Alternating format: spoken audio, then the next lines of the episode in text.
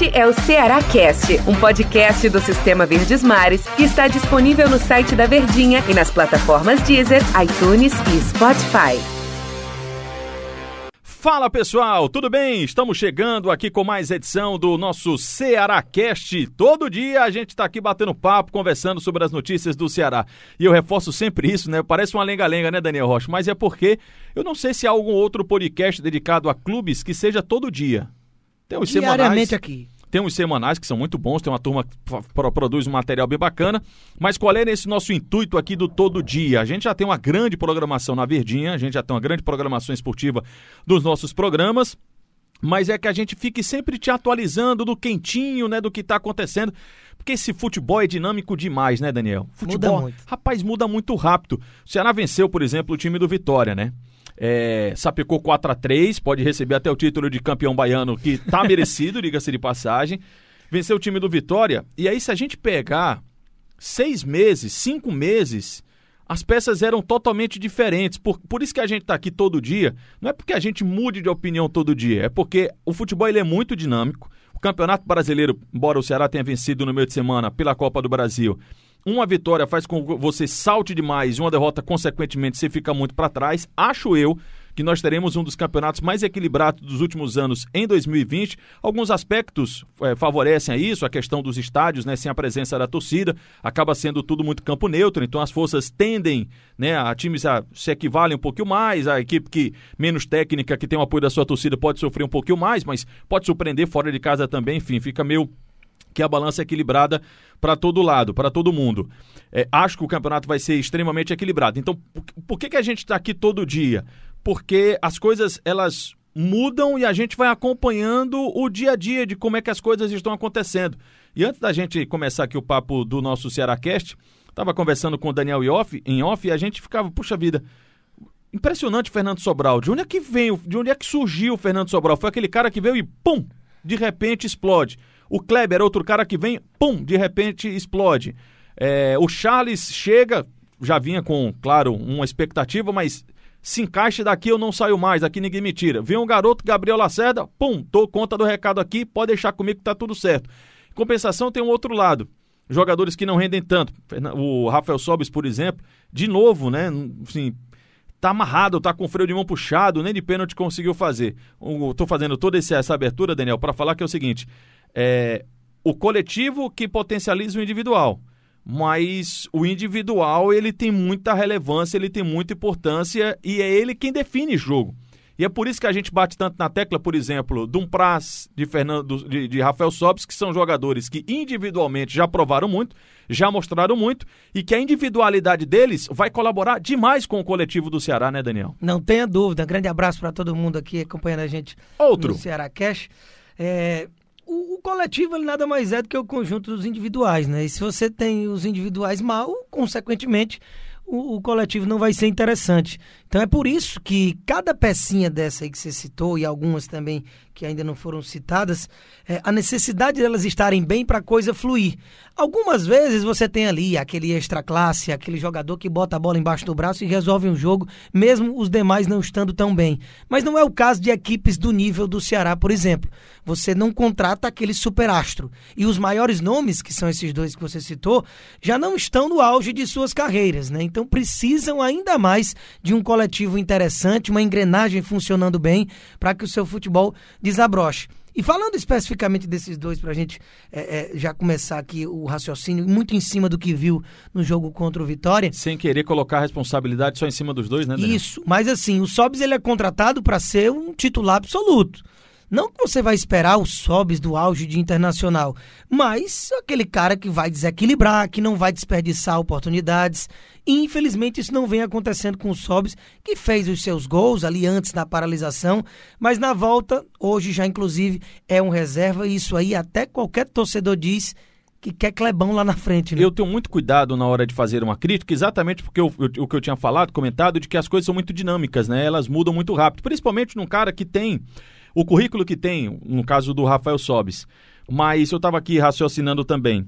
Se eu contrato o Daniel Rocha para jogar no meu time, primeiro que eu sou um doido, né? Não, aí você vai estar tá contratar o Daniel um matador Rocha. nato. E contrato o Rafael Sobis, é evidente que eu vou cobrar mais, que eu vou querer mais do Rafael Sobis. É Não dele dúvida. que a gente tem que cobrar mais. É do Rafael Sobis que você tem que exigir mais. Não é do Clebão. É do Rafael Sobis que você tem que exigir mais. E aí não é nenhum tipo de, de cobrança exagerada. Aliás, você acha que é uma cobrança há uma cobrança exagerada em cima do Rafael Sobis, Daniel? Eu acredito que acho não, Que não, é acho que é justo. tudo muito brando. Pela expectativa que é, que é o jogador e por tudo que ele já mostrou na carreira dele, acho que é muito justo. Até porque eu não vejo essa pressão absurda, não. Sim, é isso que eu tô É, dizendo. é, o, o, o, o Sobis, é, se não fosse um cara com o prestígio que ele tem, o nível de desempenho do Sobis, a torcida já estava aí em rede social, aquela coisa de sair do meu time, aquelas coisas todas. E a gente não vê isso. A gente tem visto até uma certa paciência com o Rafael Sobis. que outros jogadores que estão no elenco do Ceará não têm o mesmo respaldo que tem o Rafael Sobis, né? Aí Por é o- isso, aí é onde que tá a diferença, Aí é né? exatamente o peso de um currículo, né? E o outro desse papel é o Price, né? Que até, por exemplo, uma coisa que tem que pegar de parâmetro, é, é, que é uma brincadeira do futebol brasileiro, que é a questão do Cartola, né? O Price, ou ele vai muito mal, Ou ele vai mal, ou vai ou ele imita, né? É impressionante. Ou ele fecha o gol e se torna uma peça importantíssima, como por exemplo foi contra o Bahia, ou contra o Vitória já na última partida, por exemplo. Ele não pode fazer um pênalti naquele, sair de forma atabalhoada. Aquela bola ali. Ele não pode espalmar aquele terceiro gol do Vitória no pé do cidadão. Ele errou. Então, assim, são duas falhas importantíssimas num jogo que poderiam ter custado a eliminação.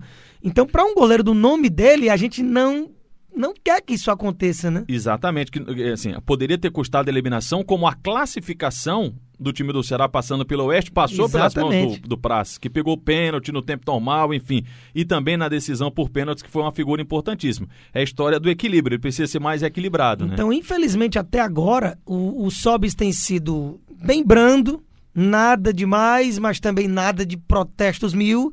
E o Praz, essa gangorra, essa montanha russa, né?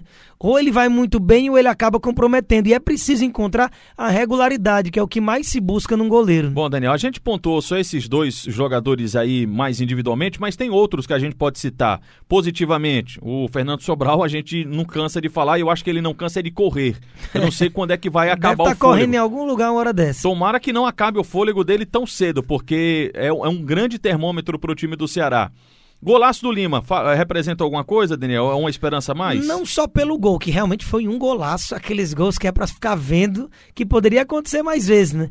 Mas é, as atuações, eu tenho visto o Lima entrando nesses últimos jogos, ou na ausência do Vina, ou nesse entrando no lugar do Vina na última partida contra o Vitória, é, com um papel importante. Porque o, Vina- o- o Lima não é aquele cara intenso que vai estar correndo como um Fernando Sobral e, apa- e participando do jogo a todo momento. Mas quando a bola chegar nele, ele precisa ser um ponto de desequilíbrio. E ele tem tido esses lampejos aí nas últimas partidas e eu tenho gostado do crescimento do futebol dele. Até lá contra o Atlético Mineiro, quando o Ceará perdeu o jogo, ele teve alguns momentos. Começou como titular e teve alguns momentos bons naquela partida pelo Campeonato Brasileiro da Série A. E aí a gente tem falado muito de balança aqui, de equilíbrio, né? E o Guto Ferreira, depois da classificação da Copa do Brasil, já para a gente se encaminhar para o final aqui do nosso Ceará Cast, ele se viu muito preocupado, Daniel, com esse desequilíbrio dos gols tomados.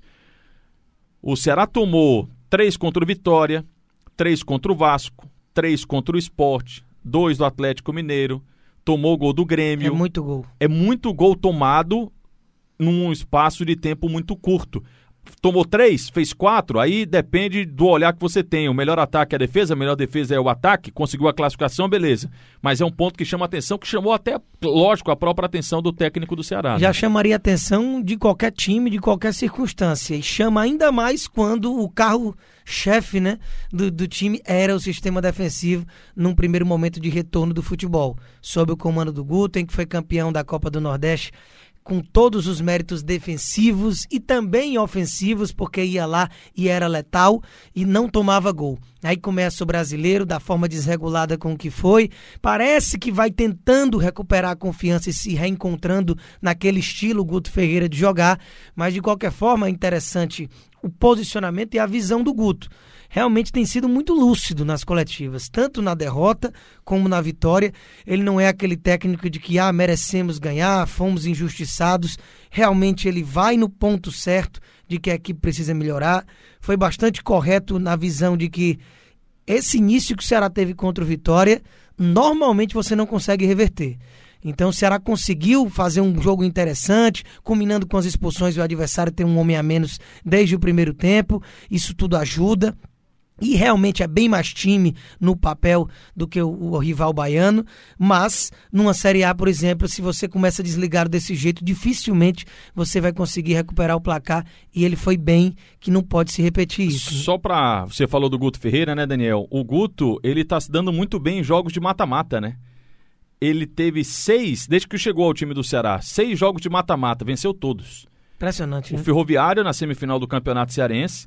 Aí pela Copa do Nordeste, ele venceu o próprio Vitória nas quartas, venceu o Fortaleza na semi, venceu o Bahia duas vezes na decisão e agora voltou a vencer o Bahia, Nem o, sequer time empatou, né? Nem sequer empa- empatou. É, se o Campeonato Brasileiro fosse de mata-mata, a gente já podia ficar um pouquinho mais empolgado. Mas esse tipo de vitória, esse tipo de classificação, ele, consequentemente, ele dá ânimo. Não só pela questão financeira. que qual- qualquer dinheirinho que pingar vai fazer uma diferença muito grande. Mas é porque você vence, né? Você passa, você é, ultrapassa as suas dificuldades, né? Você consegue se superar. Você- em 15 minutos o Ceará estava vendo a sua classificação indo embora.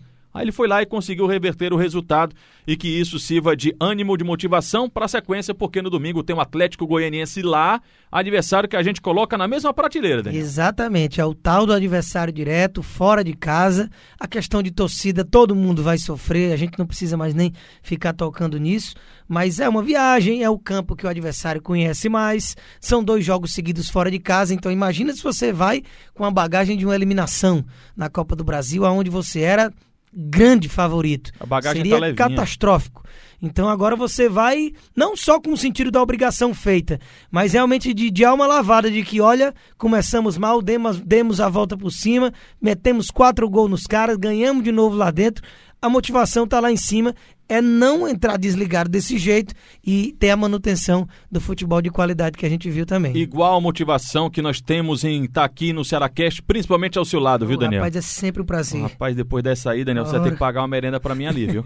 Valeu, Daniel. Valeu, tamo Valeu, junto. pessoal. Obrigado aí pela companhia, tá? Amanhã tem mais, sempre. Até amanhã. Este é o Ceará Cast, um podcast do Sistema Verdes Mares que está disponível no site da Verdinha e nas plataformas Deezer, iTunes e Spotify.